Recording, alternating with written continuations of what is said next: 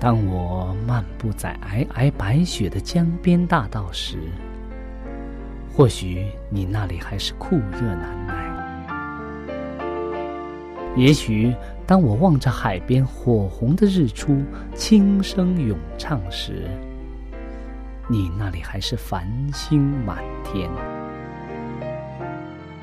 我们远隔万水千山，身处不同的环境，是上帝的爱将我们凝聚在一起。我们用心来交流，用声音来沟通，用人生来实践上帝的爱。上帝是我的依靠，在我最无助的时候，他给了我生活的希望和勇气。主耶稣用生命的光照了我的人生，伊是我的爸，也是我的朋友。人们非有信，就不能得上帝的喜悦。上帝好似我爹哋咁樣，好關心我，好愛我。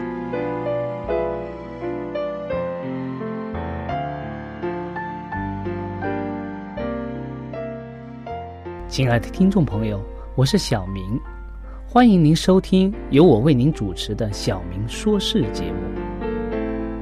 在这里呢，我们将以轻松愉快的互动方式，来与您分享一些有趣的哲理故事、人物故事，或发生在你我身边的故事。同时呢，也希望你和我能够从这些故事中得到一些属灵的启示。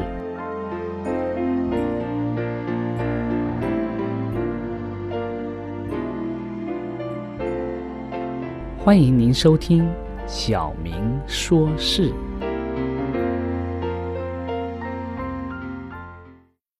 亲爱的听众朋友，大家好，很高兴我们又在这里相遇了。我们今天要用这短短的时间和大家分享一个来自美国的一个故事。那么这之后呢，我们会和大家一同来看一看这则故事对我们今天的生活有什么样的影响。在开始之前呢，我们请大家一同和我们做一个祷告。亲爱的天父，我们感谢主的恩典，使我们有机会能够和大家共同来分享上帝给我们的爱。愿我们将这份爱能够在我们的生命当中彰显出来，彼此互相的相爱，能够使众人看见我们就知道我们是跟过耶稣基督的。求主帮助带领我们以下的时间，我们这样祷告。是奉耶稣基督的名，阿门。今天我们要和大家分享一则小小的故事，它的名字叫《大而有力的参孙》。大家知道，在圣经当中有一个大力士，在士师记当中啊，有一个士师的名字叫参孙。他在未生出生之前呀、上帝就拣选了他。做以色列人的事实，拯救以色列人，因为当时的以色列人呢、被这个非利士人所欺压，所以呢，上帝拣选他，给他特殊的能力，给他非常大的力气，然后让他能够在和这个菲利士人的冲突当中，能够压制菲利士人的这种进攻啊，或者菲利士人的这种欺负。这个参孙可以可以说是非常有力气的。我们当我们看到这个他的事迹的时候，他用驴腮骨打死了很多的这个呃菲利士人，而且最后他当他死的时候啊，他用这个双臂将这个支撑着非常大房间的那个柱子都能够借着上帝的这种赐福，上帝的这种恩典呀、赐给他的这种力量，能够使这个柱子。能够折断房屋倒塌，我们可以看到他是一个非常有，就是有力气的一个人，但是他的一生却是一个悲剧的结结束啊！因为他没有善用上帝所给他的这个恩赐，他在自己的情欲方面花了太多的时间精力，以至于他没有能够好好的能够完成他拯救以色列人的使命。他最后也是落了一个非常悲惨的一个结局。那么，今天我们跟大家分享的不是这个参孙的故事，而是一个另外一个有传奇色彩的一个非常有力气的一个人。他的名字叫什么呢？他是他叫查理士·中斯。在一九五二年的二月十八号晚上半夜呀。这个查理斯·中斯啊，他是一个来自德克萨斯州休斯顿的一个黑人，他正驾驶着自己的汽车往回家的路上走。他看到啊，路上有一辆巡逻车的灯啊在闪着，一闪一闪的，所以他停下来看看是不是需要帮忙。他看到啊，一辆有十四个轮子的大卡车、大拖车啊。撞到了一棵橡树上，这个车头啊被撞扁了，车顶整个压下来了，正好把司机罗加比啊挤在了这个方向盘和座位的中间。罗加比的脚啊被刹车板和这个呃换挡板夹住了，而且这个他的这个车下面放了一块这个毯子，这个毯子。垫子烧着了，这个烧烧着的火焰已经，你快烧到他的脚了。这个时候啊，有一辆小拖车，还有另外一辆小卡车都过来帮忙了，可是他们却拉不动这个车头，没有办法将这个受困的司机解救出来。另外一辆消防车也正在路上，但是呢。如果等这个消防车来的话，估计已经来不及救这个司机了。所以，这个理查查理士啊，中司啊，他就非常果断的走到了这个车头前面，他用自己的双手啊，把这个车门，就是已经撞坏了的车车门呢，沿着这个枢纽的这个地方啊拉了下来，他把车门整个拉掉了。然后呢，他把着火的这个。垫子车子这个垫子扔出去。接下来呀，他把方向盘汽车的方向盘弄直了，然后他又把这个刹车板和换换挡板弄开了，然后让这个罗加比的脚能够抽出来，让这个司机的脚能够抽出来。然后呢，他又爬了进去，爬到这个已经挤得变形了的这个这个车头里面，然后用。大约二百二十磅左右的这个力气啊，这个使劲的推向车顶，把这个车顶往上推，直到这个可以让这个司机可以从这个挤扁了的这个压扁了的这个车头里面钻出来。在现场所有的人呢，都看着这个被救出来的司机，哎呀，他到底怎么样了？有没有受严重的伤啊？需要不需要救助啊？就在大家关注司机的时候，没有人注意到查理士·中斯悄悄的离开了现场。第二天呢，这个全市的这个人们都惊奇的想知道这位大力士到底是谁，甚至这个查理是他的太太也不知道，因为查理是悄悄的回到家，没有向任何人提到这个事情。但是到最后啊，他还是被发现了，有人认出了他，知道，哦，原来是他救的那个司机。然后很多记者啊，很多人就问他说：“为什么一辆小拖车和一辆小卡车都拉不办不到的事情，都拉不动那个车头？你怎么样用你自己的双手去把这个司机救出来的呢？”大家都觉得很奇怪。然后，查理士回答说：“一个人能做多大的事，只有等到有人受伤需要帮助的时候，才能够知道。他自己也没有料到，他自己有那么大的勇气，那么大的力气，去将受伤的司机从这个挤扁了的车头当中救出来。”这里还有一件有趣的事情，正好这件事情发生的时候，正好是当地有一个活动，它叫兄弟友爱周，就是在这一周当中，人们不分信仰、不分种族、不分文文化背景，都是兄弟。那么在这个活动当中，正好这位黑人的英雄啊，救了他白人的兄弟。这是一件这个兄弟友爱活动非常有力的证明。有一种爱啊，是你我所需要的，就是超越各种各样的阻碍，使我们能够联合成为上帝的家庭的爱。圣经当中，在约翰福音十三章第三十五节有一段经文说：“你们若有彼此相爱的心，众人因此就认出你们是我的门徒了。”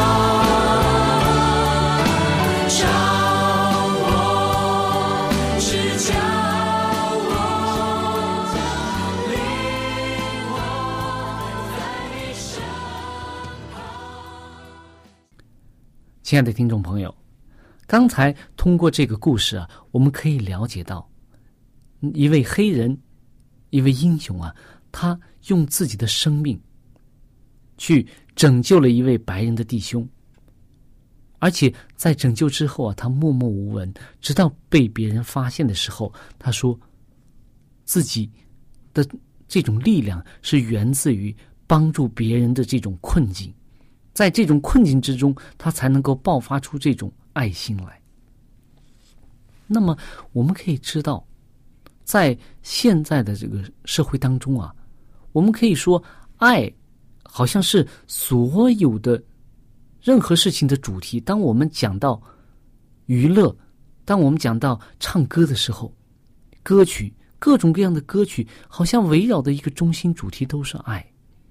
当我们看一些电影、电视的时候，他也在强调，好像都是彼此这种爱、相爱的这种爱心。所以我们看到很多的话题都是指向这个爱的，但是为什么会有这么多的这种我们说歌曲、电影、电视，我们周边的一些故事、新闻都是指向爱的呢？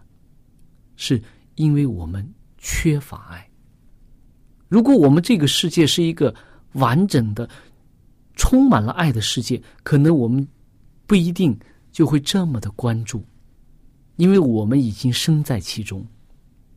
就是因为我们缺乏这种爱，所以我们才希望有这样的爱充斥在我们周围。那么，在圣经当中啊，在约翰福音的十三章第三十四节，耶稣告诉我们说：“他说，我赐给你们一条新命令，乃是叫你们彼此相爱。我怎样爱你们，你们也要怎样相爱。”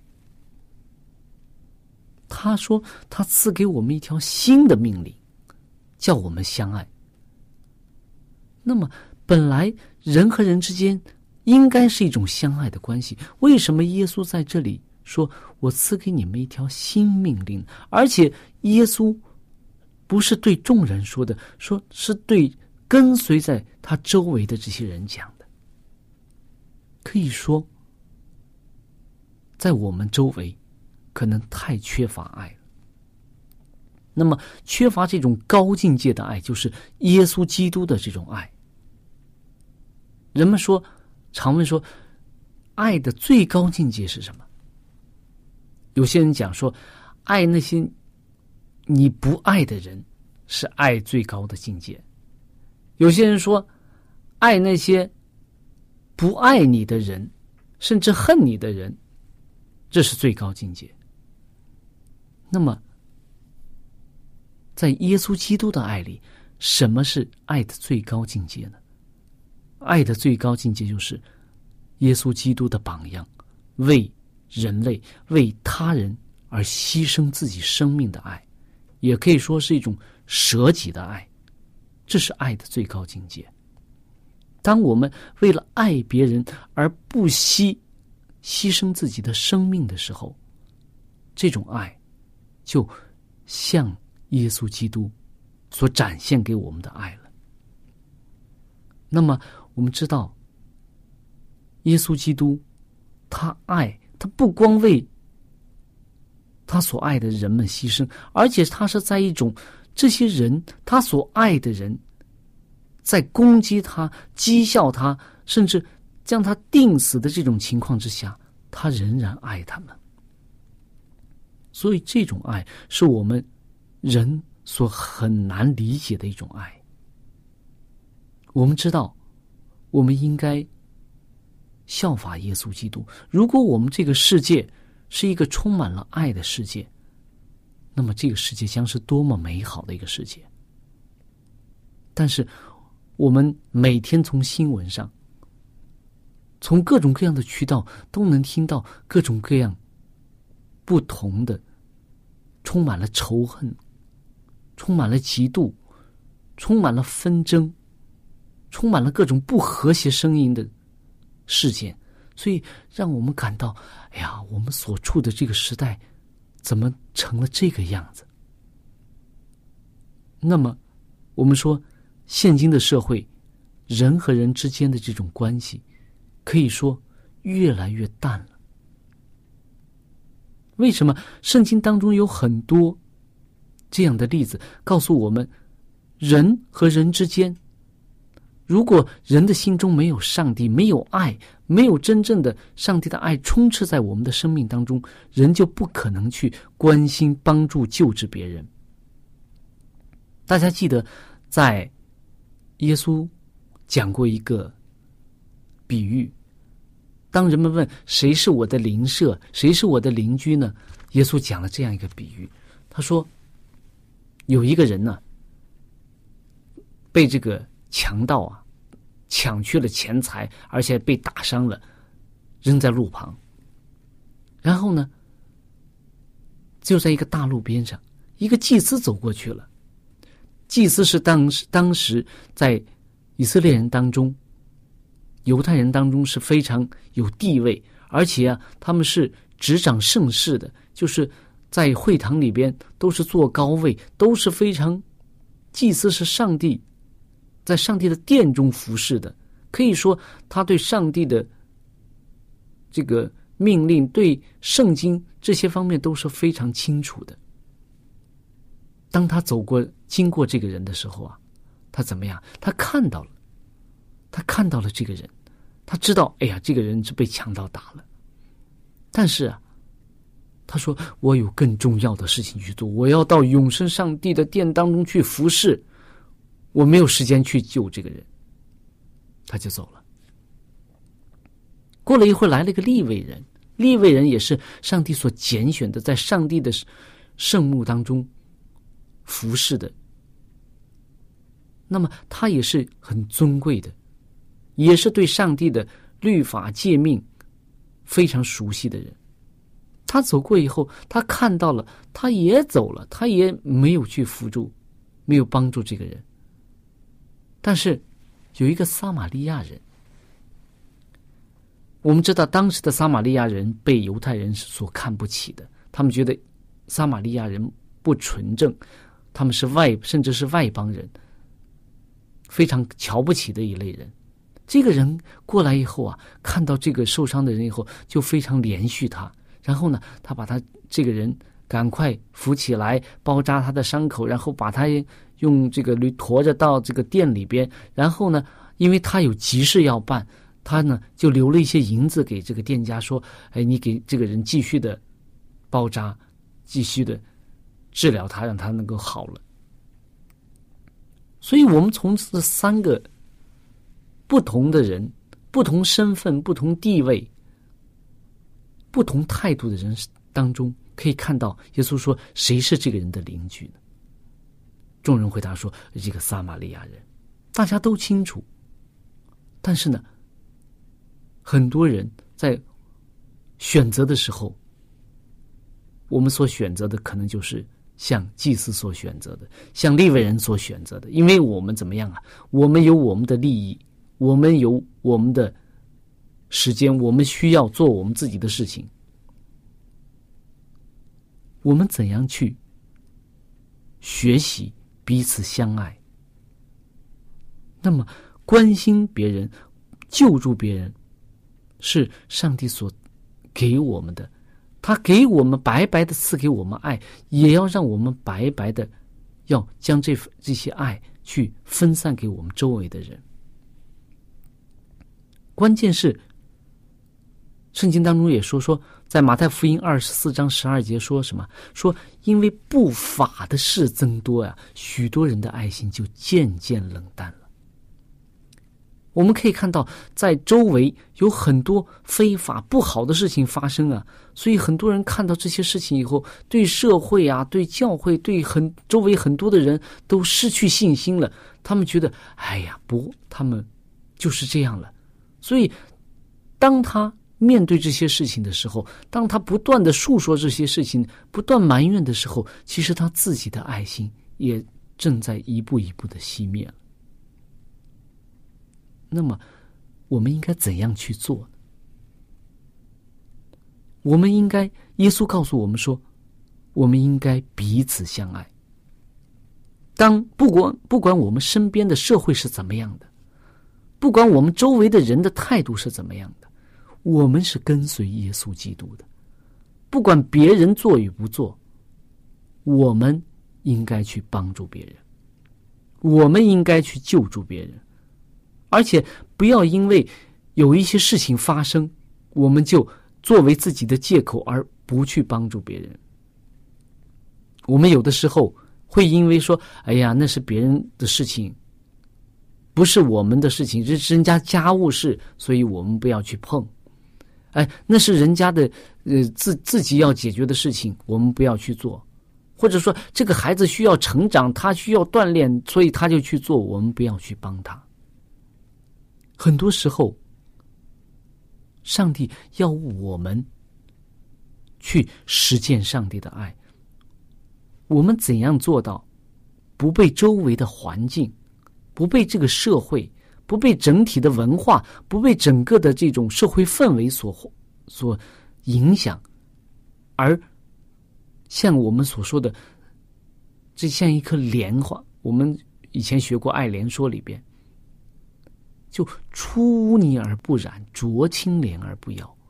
怎么样像一个莲花一样亭亭玉立在这这个水面之上，在这个污泥之上而不被它污染？我们怎样去？做到用上帝给我们的这种爱去分享给别人，去帮助别人、救治别人，这个是我们人生一大功课。所以，当我们看到我们周围的人冷淡的时候，我们应该像光一样去照亮他们，用我们的好行为。用我们救治别人、帮助别人的行为去照亮我们身边的人。亲爱的听众朋友，我们的节目到这里就结束了。如果你有什么属灵的感受，或者是听了节目之后有什么感动，你可以用电邮的方式和我们直接联系。我的电邮地址是小明。就是拼音的小名 x i a o m i n g 小老鼠 v o h c 点 c n。我再说一遍，我的电邮是 x i a o m i n g at v o h c 点 c n。那欢迎您。写信给我们，我们可以在属灵的历程上可以互相勉励、互相支持、扶持，共同奔走天国的道路。在这里，我再次感谢大家收听我们的节目，上帝祝福你，再见。